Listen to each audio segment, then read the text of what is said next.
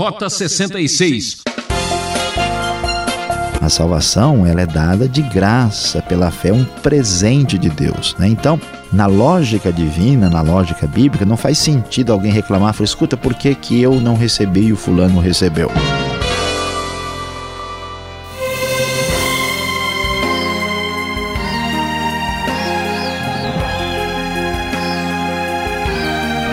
Ouvinte transmundial, aqui é Beltrão convocando a todos a embarcar em mais uma aventura pelo Rota 66. Começando a etapa Cartas da Prisão. O professor Luiz Saião abre essa série com a Epístola do Apóstolo Paulo aos Efésios, capítulo 1, com o tema Entendendo o que aconteceu. Se você quer saber se existe predestinação, se tem gente que é selado com o Espírito Santo e como funciona a salvação, então aumente o volume do seu aparelho, que essa mensagem é decisiva para o seu futuro. É, prezado ouvinte, a cidade de Éfeso é brindada por uma carta especial do apóstolo Paulo, que é uma das cartas mais importantes do Novo Testamento. Esta carta, surpreendentemente, não é uma carta tão pessoal como se poderia imaginar e esperar, já que Paulo tinha vivido pelo menos três anos na cidade de Éfeso. Essa carta é uma carta que mostra bastante claramente o que significa a obra de Cristo Jesus em favor dos homens.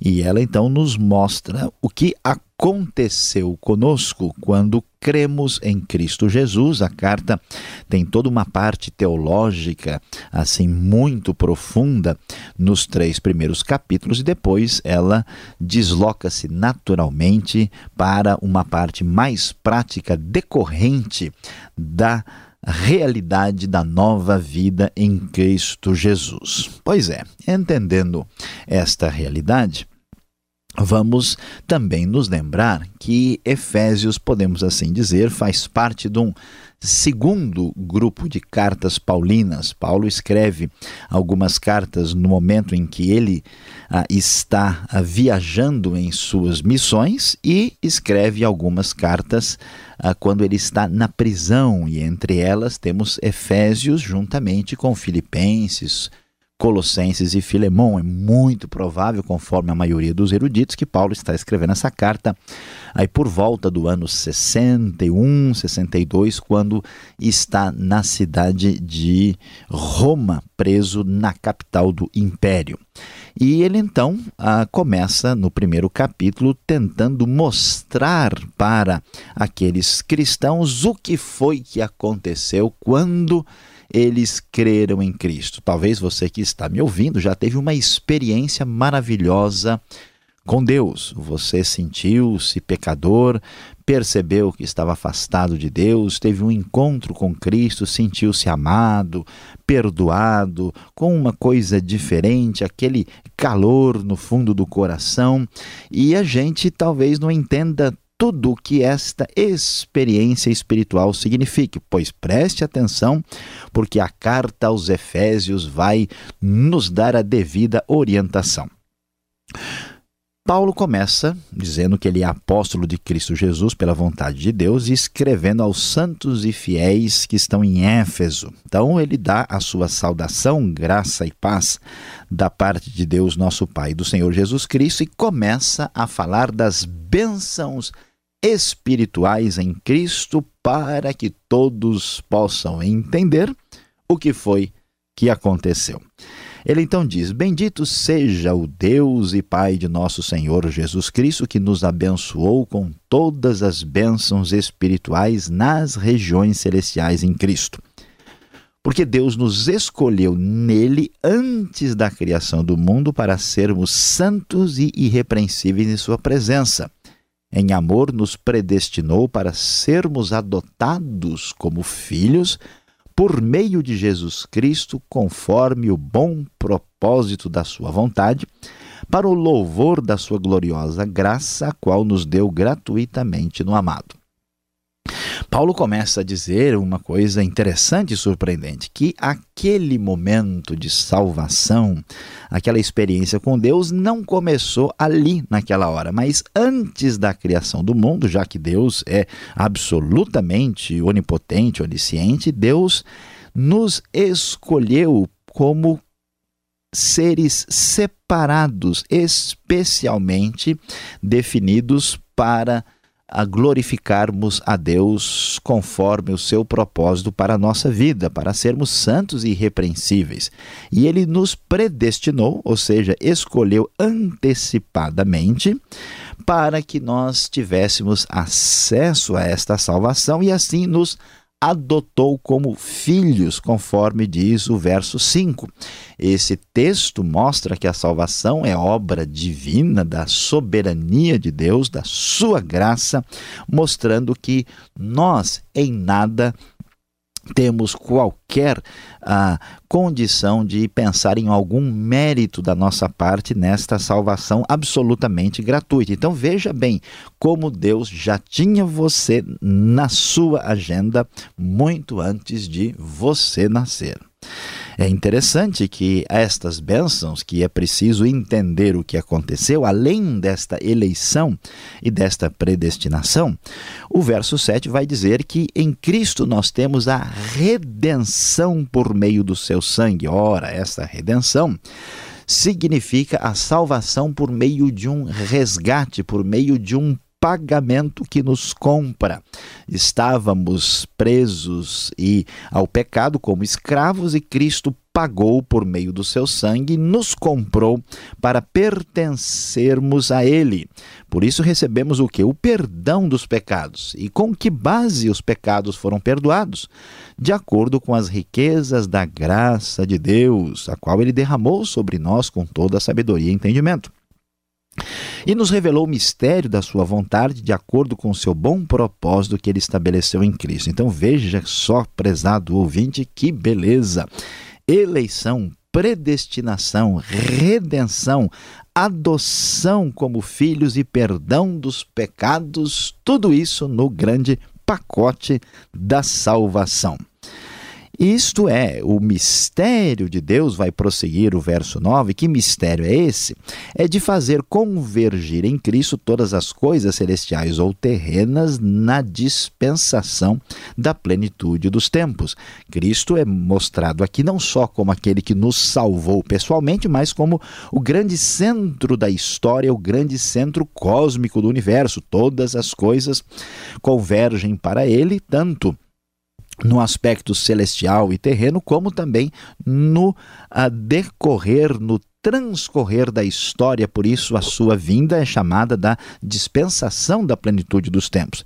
Nele nós fomos escolhidos, novamente, observe a ênfase clara de Paulo aqui, tendo sido predestinados conforme o plano daquele que faz todas as coisas segundo o propósito da sua vontade, a fim de que nós, os que primeiro esperamos em Cristo, sejamos para o louvor da sua glória esta predestinação, essa escolha, este amor inexplicável e incondicional, marcado pela soberania do Deus Todo-Poderoso e onisciente, aparece com muita clareza, mas tudo para o louvor da glória de Deus, tudo para que ele seja para sempre, para sempre louvado e adorado.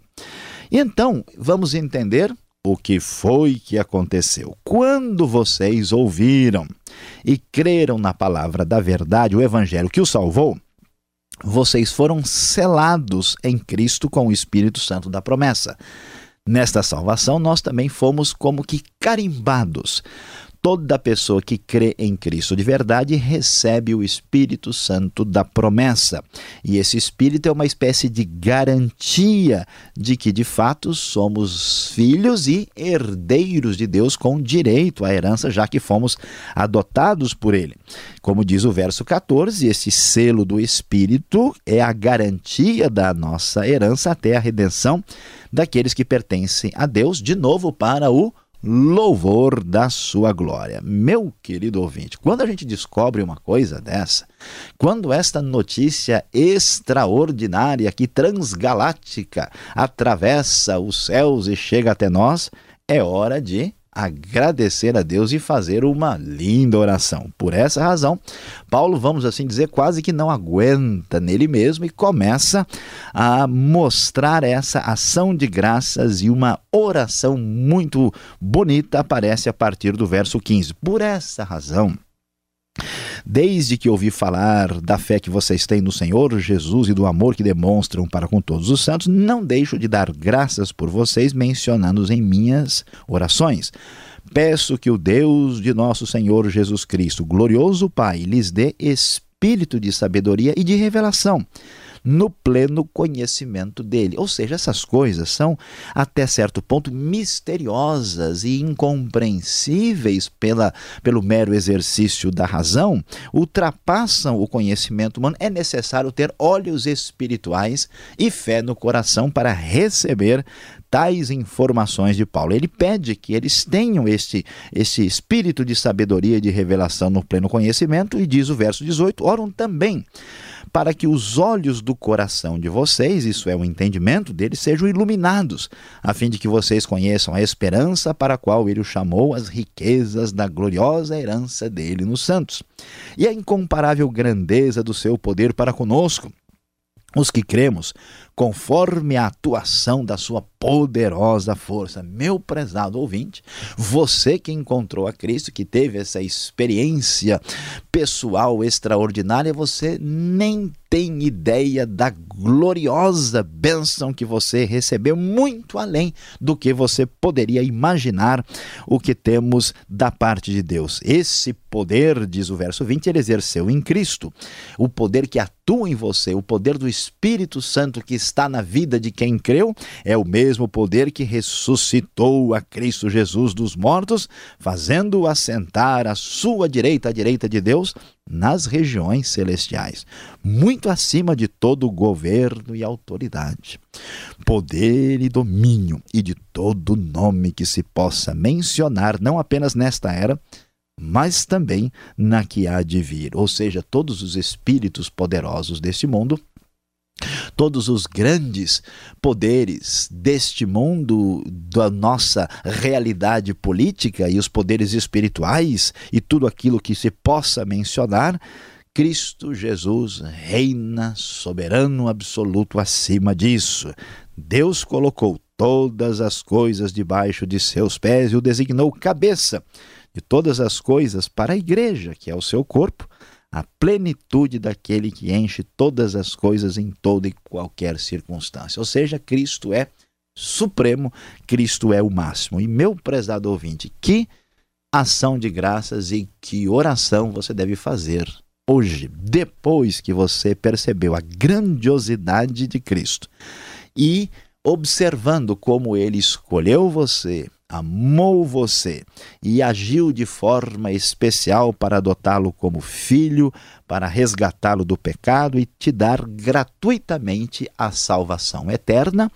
Agora sim, isso que é realidade para você, para mim, para todos nós, é uma realidade que exige uma oração de gratidão especial, afinal de contas, agora com mais clareza estamos entendendo o que aconteceu.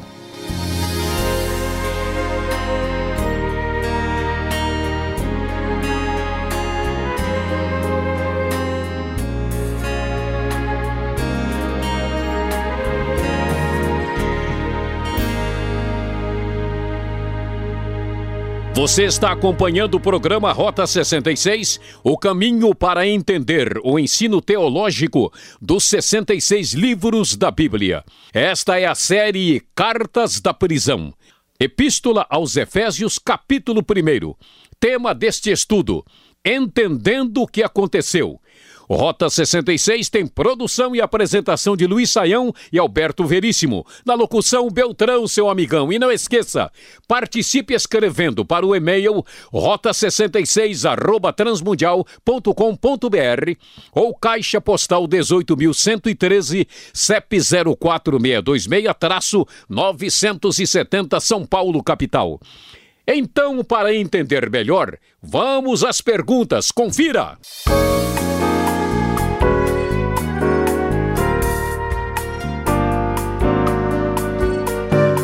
E para entendermos melhor o texto de Efésios capítulo 1, vamos às perguntas ao professor Luiz Saião. Professor, até onde eu entendo, o apóstolo Paulo, ele permaneceu e teve a sua vida ministerial um bom tempo lá na cidade de Éfeso. Por que Paulo então escreve esta carta de forma tão impessoal? Pastor Alberto, é este assunto deu muito o que falar, ou melhor dizendo, deu muito o que escrever. Muitos estudiosos e eruditos aí ficaram realmente preocupados, até é, sugerindo que nem foi Paulo que teve aí a, a, autoria da carta aos Efésios, eles acharam que a carta é posterior, tal, mas não é necessário ir tão longe para entender o que está acontecendo.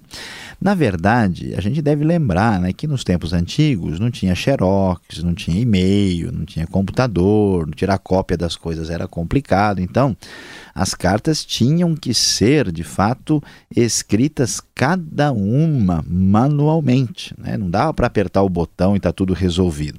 E o que a gente descobre é que esta carta, muito possivelmente, era uma carta de orientação geral que Paulo manda para a igreja de Éfeso, que a gente sabe que era uma igreja que ia passar por problemas, dá uma olhada lá em Atos 20, a gente já tem essa perspectiva no encontro de Paulo com a liderança da igreja, e que Nesse a, a contexto, nós entendemos que Paulo está orientando né, diversas igrejas, incluindo a igreja aos Efésios. Por isso, como essa carta é mais genérica, vai uma cópia para Éfeso e outras cópias são mandadas para outras igrejas. É tão interessante que isso que aparece no verso 1, né, os irmãos que estão em Éfeso, diversos manuscritos não trazem a expressão em Éfeso, o que reforça a opinião de que esta carta era de fato uma carta circular. Entendendo isso, né, fica muito mais fácil de entender porque Paulo não tem o tom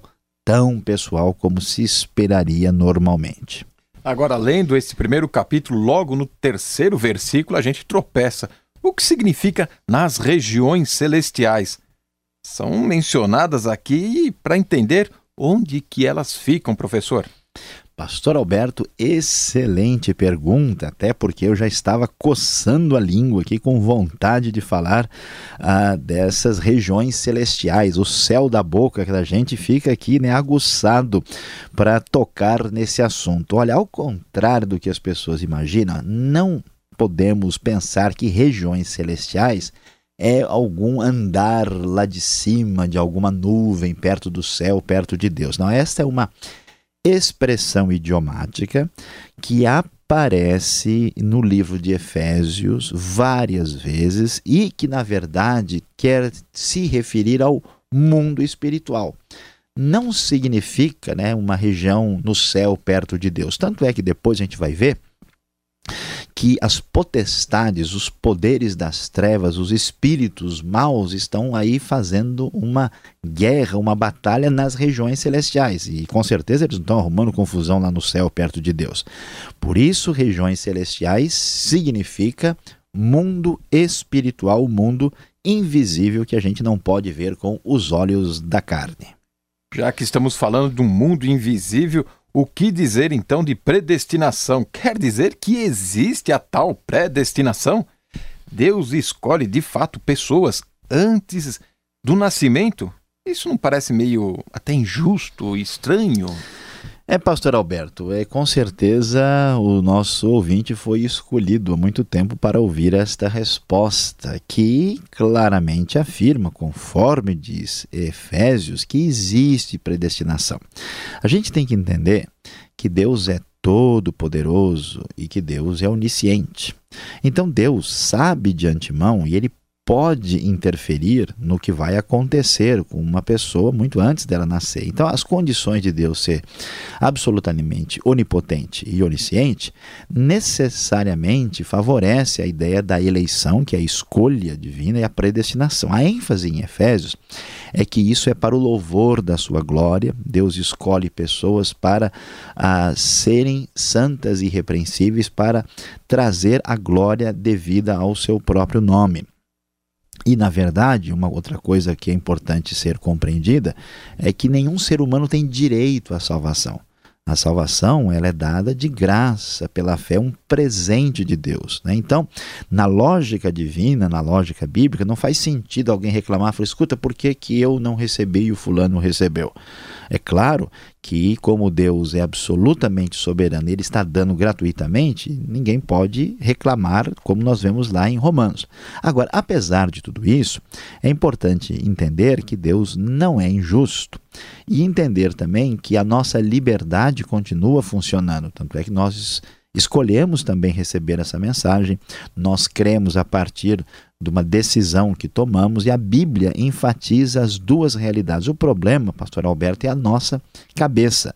Não há dúvida nenhuma que existe predestinação, mas a gente não consegue entender como é que a predestinação se encaixa com o arbítrio humano, a capacidade de escolha. Isso é um mistério da fé que nós não temos condição de entender plenamente agora, mas devemos entender que é uma realidade revelada nas Escrituras. É mistério da fé. Paulo aqui ele está com toda a sua teologia em ação. O verso 10 diz assim, ó: convergir nele na dispensação da plenitude dos tempos.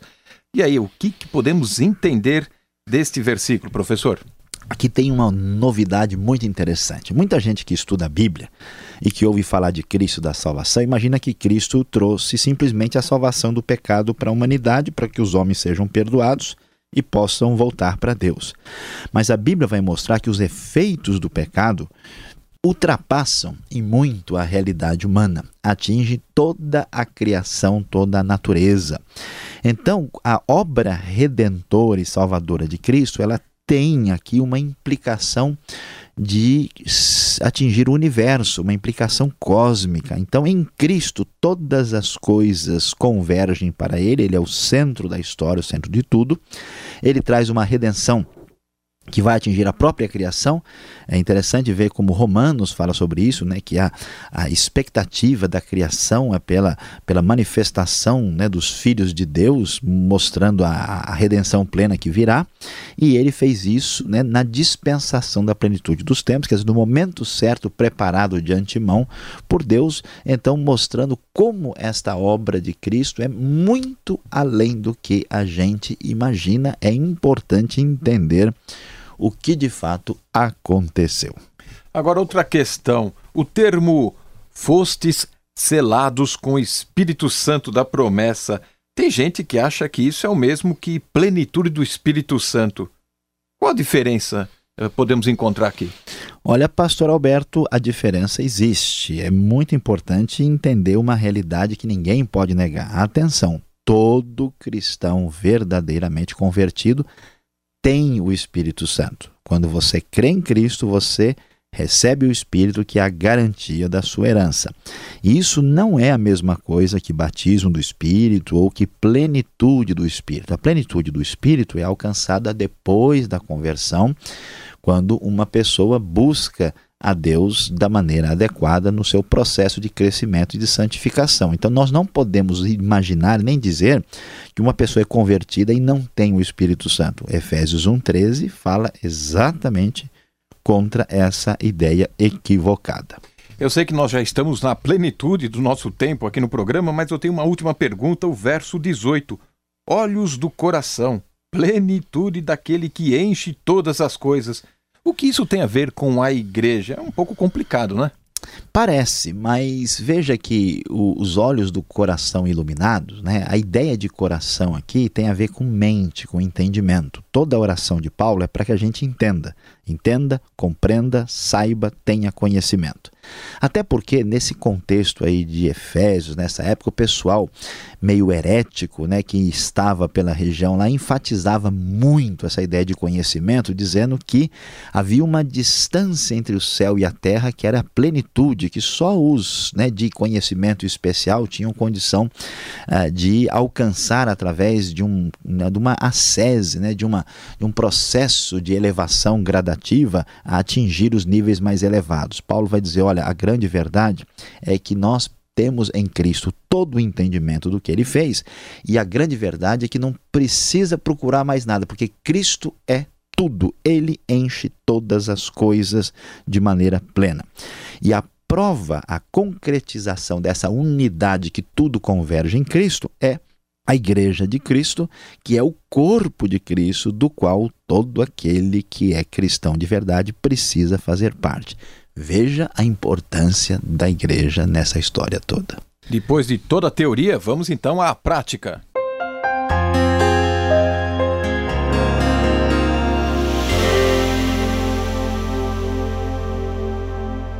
Hoje no Rota 66 você se maravilhou com Efésios capítulo 1 quando estudamos Entendendo o que aconteceu.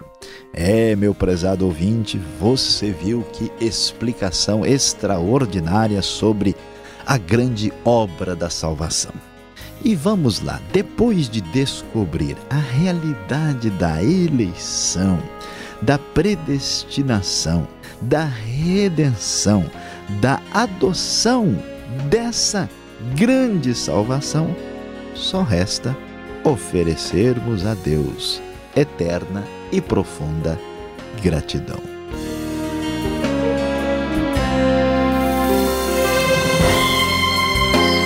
Ah, que pena! Encerramos mais um programa Rota 66 de hoje. Voltaremos com a continuação desta meditação aqui mesmo nesta emissora e horário. Rota 66 é uma realização transmundial. E acesse o site transmundial.com.br.